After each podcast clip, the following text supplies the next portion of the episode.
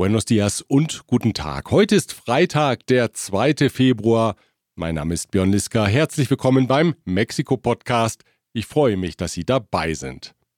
Eine ganz große Koalition gibt es für die Idee von Präsident Andrés Manuel López Obrador, die Privatisierung des Rentensystems zurückzunehmen und die Renten zu erhöhen. Das hat der Präsident, wie in der vergangenen Ausgabe berichtet, vorgeschlagen. Auf diesen Vorschlag eingeschwenkt sind die Oppositionsparteien PRI, PAN und PRD und auch die Kandidatin der Opposition, Xochitl Galvez, sprach sich für das Vorhaben aus. Allerdings mit einem Vorbehalt, López Obrador möge doch bitte die Finanzierung detailliert erklären. Bisher hat der Präsident zur Finanzierung nur gesagt, der Staat müsse in Vorleistung gehen, genaueres ist nicht bekannt. Die Zustimmung der Opposition begrüßte er. Qué bueno, sí. No le hace que sea por cuestiones electorales o por la temporada, pero eh, lo celebro. Mexikos Wahlkampf ist ein kompliziertes Konstrukt. Die Vorkampagne ist vorbei, die Hauptkampagne startet im März, jetzt sind wir also in der Zwischenkampagne. In der dürfen die Kandidaten nicht um Wählerstimmen werben, von der Bildfläche verschwinden wollen sie aber natürlich auch nicht. Die Oppositionskandidatin Xochitl Galvez will deswegen jetzt dreimal pro Woche eine eigene Mañanera-Konferenz abhalten, also so wie der Präsident die ganz eigene Sicht auf die Dinge darlegen. In der ersten Auflage des neuen Formats warf sie dem Präsidenten vor, in seiner Mañanera-Konferenz die politische Diskussion systematisch mit Unwahrheiten zu vergiften. Todas las mañanas de los últimos cinco años, el presidente López Obrador ha envenenado la conversación pública con falsedades, otros datos y mentiras cínicas. Da will die Kandidatin nun also gegenhalten, wenn auch nur im Februar, denn das Format ist zunächst einmal auf diesen Monat beschränkt. Und das klingt dann so. La mentira más grande de Andrés Manuel López Obrador, la mentira histórica de este sexenio, es que ellos no mienten. Naja, ausbaufähig würde ich mal sagen, da schlafen einem erst die Ohren und dann die Füße ein. Die Morena-Kandidatin Claudia Schenbaum will mit einem wöchentlichen Podcast präsent bleiben. In dieser Woche versprach sie eine Überdosis Zärtlichkeit. Estamos en nuestro podcast y este programa muy especial. Tengan mucho cuidado porque puede causar exceso de ternura. Ternura also. Eingeladen hatte sie nämlich Tierschützerinnen mit ihren Haustieren. Katzen liefen im Studio rum und Hunde wie die kleine Albondiga. ¿Albóndiga? Sí. Ven, albondiguita. No bueno, no bueno, no bueno. Ven. Na, da war was los. Auch wenn nicht alles klappte, Claudia Schenbaums Versuch nämlich, ihre Lieblingsgesetze der Physik zu erklären, Primera ley de la termodinámica. der war zwischen Hunden und Katzen zum Scheitern verurteilt. Gleich geht's weiter. Zunächst aber erlauben Sie mir einen Hinweis auf ICUNET Group. Expatriate Management von der Vorbereitung über Begleitung bis zur sicheren Rückkehr inklusive interkulturellem Training und Coaching. Ascens Blue, Ihr deutschsprachiger Personalrecruiter in Mexiko. Global Mobility Partners, Ihr Spezialist für Umzüge von und nach Deutschland. Wir bleiben noch beim Tierschutz. Hunde und Katzen waren eben das Thema. Jetzt sind die Tiere etwas größer, die Stiere nämlich. Sie stehen einmal mehr im Fokus der Diskussion. Am vergangenen Sonntag fand in Mexiko-Stadt nach langer Zeit wieder eine Stierkampfveranstaltung statt, übrigens in der größten Stierkampfarena der Welt. Wie berichtet, hatte das Verfassungsgericht grünes Licht für die Wiederaufnahme der Aktivitäten gegeben. Die Arena war ausverkauft, die Anhänger freuten sich, dass es endlich wieder losging mit dem Stierkampf, die Gegner protestierten draußen, schlugen wütend mit Eisenstangen auf dem Beton ein und riefen Mörder, Mörder. Unklar ist, wie es nun an diesem bevorstehenden Wochenende weitergeht.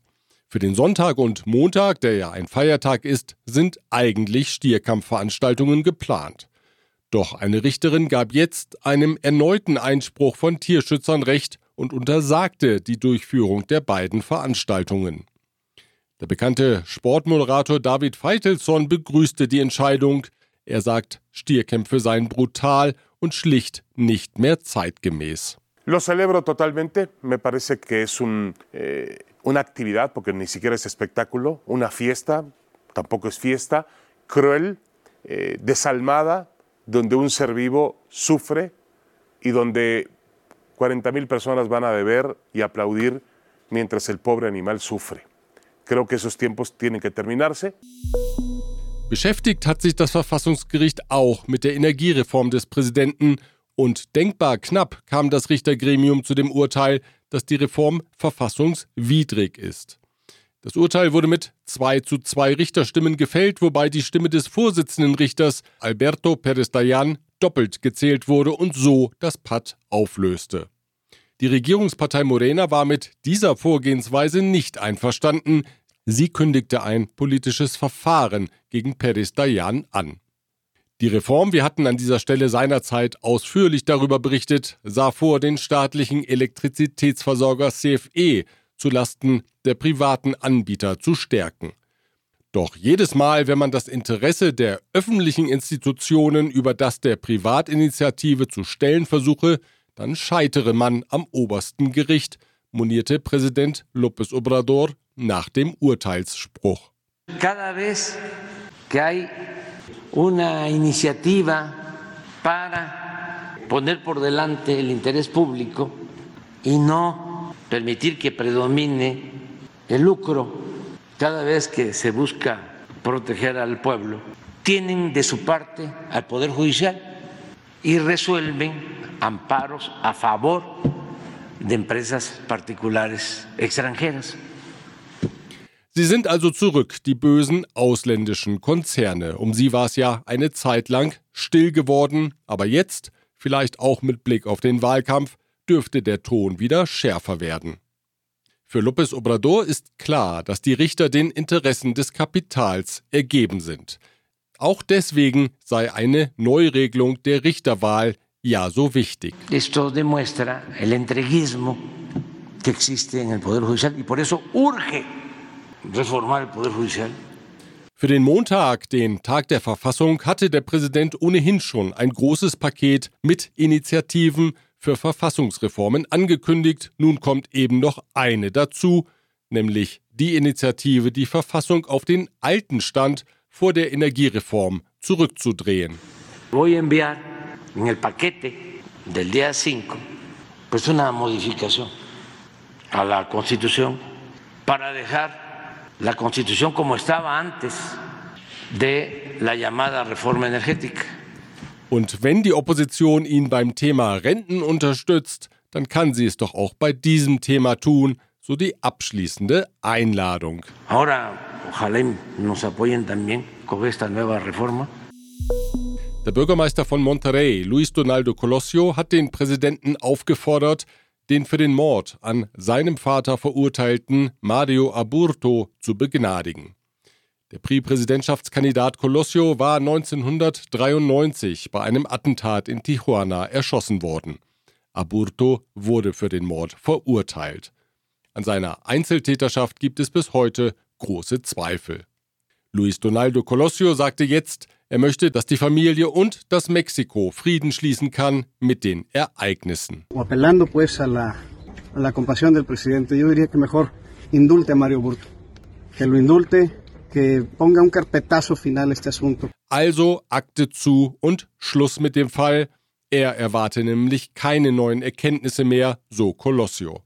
Dafür sei am Fall und den Dokumenten über die Jahre hin zu viel manipuliert worden. Este asunto ha estado ya muy manoseado y yo creo que no es justo para la gente, todos, todos, incluida la familia, que estén dando, no quiero decir falsas esperanzas, pero que estén reciclando el tema con tal de sacar una raja política. Der Präsident wies das Ersuchen zurück.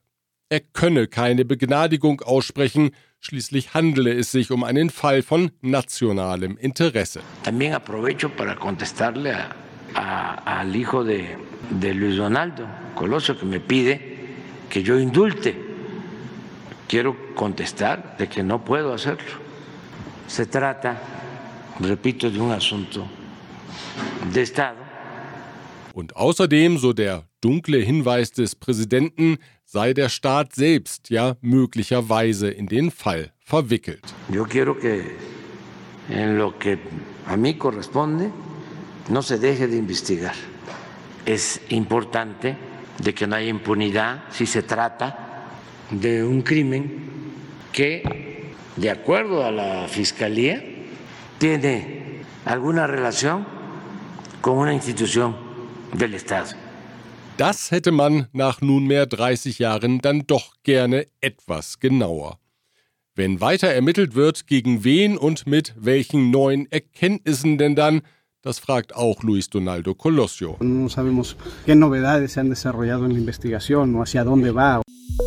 Gleich geht's weiter. Zunächst aber ein Hinweis auf Rödel und Partner. Ihre maßgeschneiderte Wirtschaftskanzlei. Protection Dynamica. Ihr deutschsprachiger Versicherungsmakler mit internationaler Erfahrung, seit 67 Jahren vertrauensvoll an der Seite von Privat- und Firmenkunden. Von wo besser Isiera, Ihre Anwaltskanzlei mit einem spezialisierten German Desk. Die Linie 11 der Metro im Südosten von Mexiko-Stadt, sie verkehrt seit dem Dienstag wieder auf ihrer gesamten Länge bis nach Tláhuac also. Im Mai 2021, vor knapp drei Jahren, hatte ein hochgelegter Abschnitt der Strecke in Tláhuac nachgegeben. Waggons stürzten zwischen den Haltestellen Tesonco und Olivos in die Tiefe.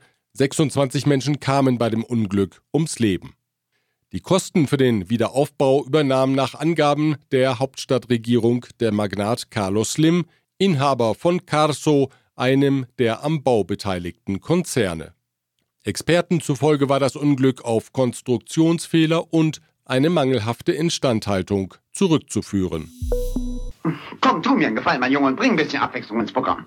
Na gut, alles klar, will ich tun. Ein bisschen Abwechslung. Was haben wir denn da? Ach richtig, die bikulturelle Zusammenarbeit von Deutschen und Mexikanern. Darüber nämlich spreche ich jetzt mit Heide Oberg. Sie ist Managing Director der ICUNet Group Nordamerika mit Büros in Mexiko-Stadt, Puebla und Atlanta und somit spezialisiert auf Themen rund um die multikulturelle Zusammenarbeit. Frau Oberg, deutsch-mexikanische Teams arbeiten eigentlich ja prima zusammen. Die Deutschen denken und planen langfristig, die Mexikaner sind flexibel und agil, wenn es dann um die Umsetzung geht. Naja, soweit jedenfalls die Theorie. Wie ist es denn in der Praxis, wenn Deutsche und Mexikaner zusammenarbeiten? Es stimmt schon, dass sich manche unterschiedlichen Stärken sehr gut ergänzen. In der Praxis kann man das durchaus erleben, aber leider auch, welche Kulturkonflikte entstehen, wenn jeweilige Erwartungen nicht erfüllt werden. In der Regel erwartet zum Beispiel jemand aus der deutschen Kultur Konzentration auf die Aufgabe, während beim Mexikaner normalerweise Mensch und Beziehung im Vordergrund stehen. Das Verständnis von Zeit ist auch sehr unterschiedlich.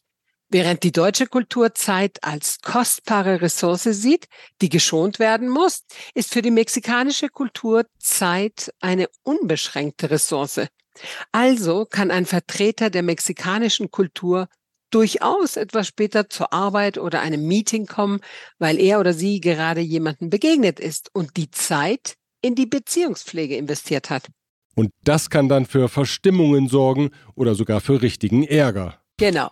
Sobald die natürliche Erwartung, also die, die wir aus der eigenen Kultur ableiten, nicht erfüllt wird, können sehr schnell negative Urteile über dem Gegenüber gefällt werden, auf beiden Seiten.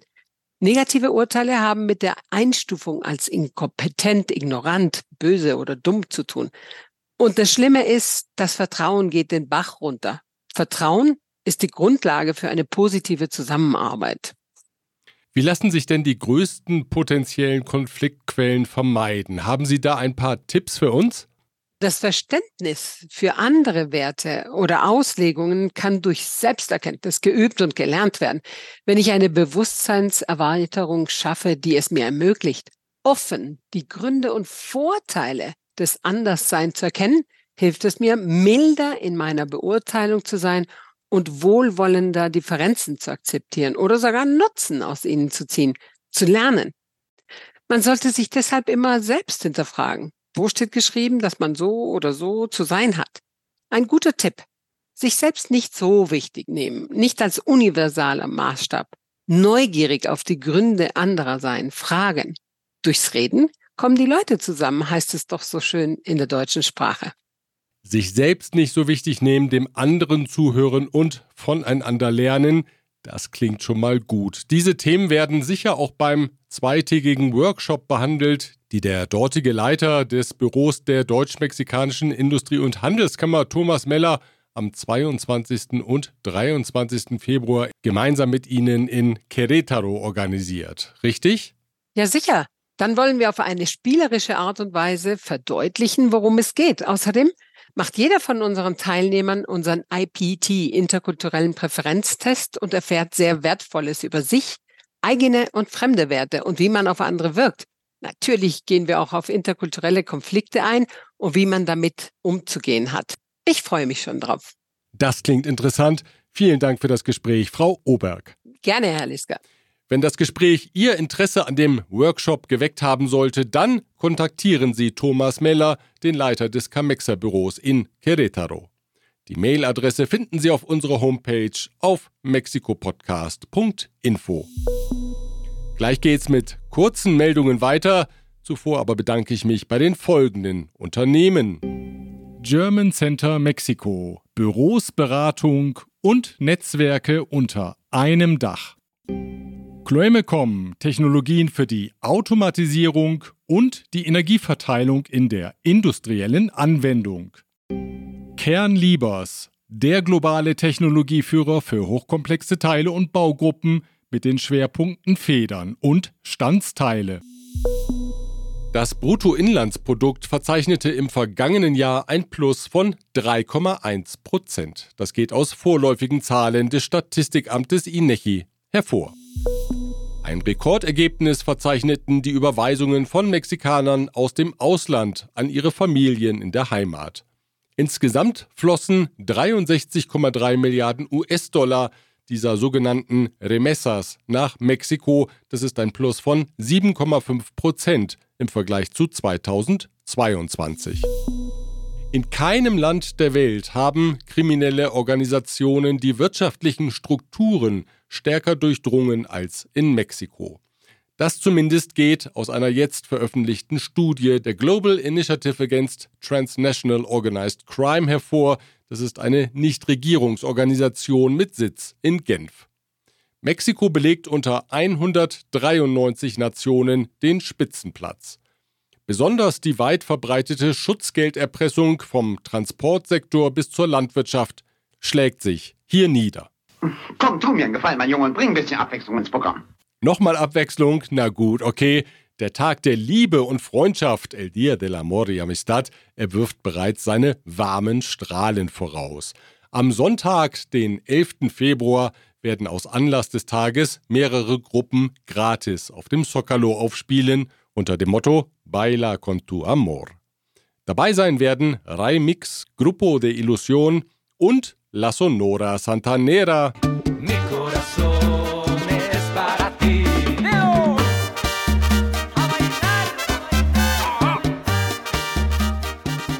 Also den Termin vormerken. 11. Februar ab 17 Uhr, dann bewegt sich der Zocalo, bestimmt auch zu den Klängen der Boa von der Sonora Santanera.